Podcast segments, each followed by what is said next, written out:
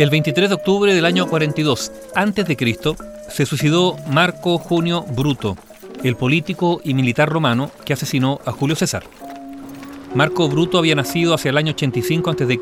en una ilustre familia romana. Su padre participó en las luchas civiles de la fase final de la República Romana, siendo ejecutado por Pompeyo.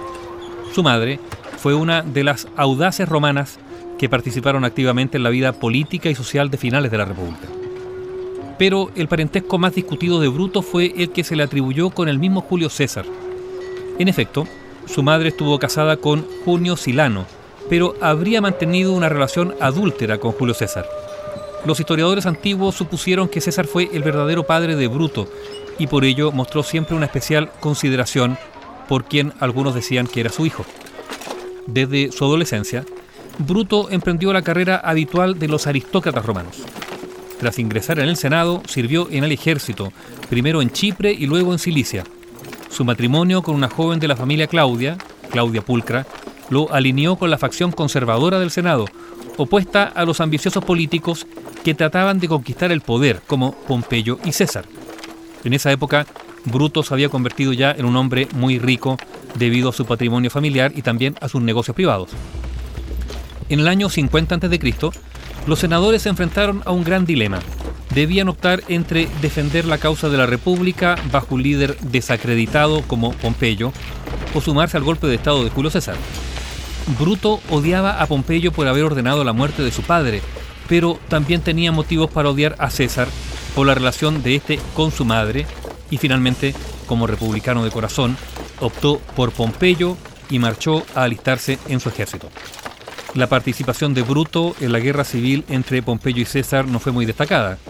Tras pasar algún tiempo acantonado en Sicilia, viajó por sus propios medios a Macedonia justo a tiempo para participar en la batalla final entre Pompeyo y César en Farsalia en el año 48 a.C. Según Plutarco, Pompeyo se maravilló de verle llegar a su tienda y venciendo el desdén que sentía por su antiguo adversario, le abrazó como a una persona muy distinguida.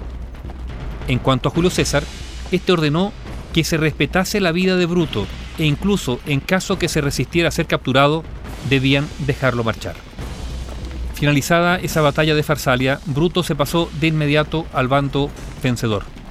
César recompensó sus servicios concediéndole el cargo de gobernador de la Galia Cisalpina, y al año siguiente, cuando llegó el momento de decidir quién sería el próximo pretor urbano, o sea, la máxima autoridad judicial de Roma, Julio César descartó a Casio y se inclinó por Bruto en otra muestra de su favoritismo. En el año 45 a.C., Bruto se divorció de su mujer para casarse con Porcia, la hija de Catón el Joven, el archienemigo de César. Ese matrimonio significó una clara toma de partido por parte de Bruto. Entonces empezó a escuchar los argumentos que lo instaban a sublevarse contra el hombre que había acaparado todo el poder y al que se acusaba de actuar como un tirano. Incluso le dejaban mensajes a los pies de su tribunal de pretor que decían, Bruto, ¿acaso duermes?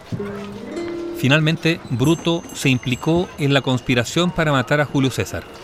El día del atentado, el 15 de marzo del año 44 a.C., Bruto fue uno de los senadores que participó en el magnicidio.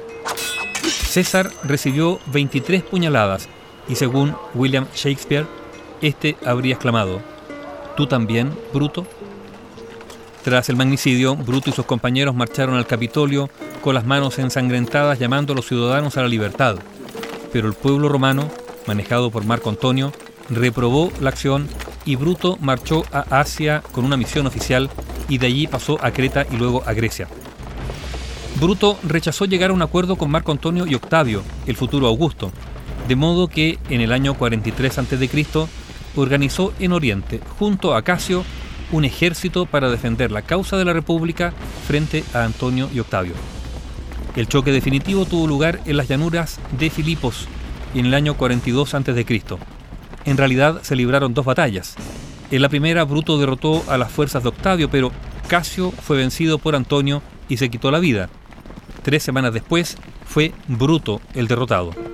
Enseguida, en un paraje retirado de Filipos, en la República Romana de Macedonia, en la actual Grecia, Marco Junio Bruto se suicidó arrojándose contra una espada sostenida con firmeza por su buen amigo y compañero en sus estudios de retórica, el griego Estratón.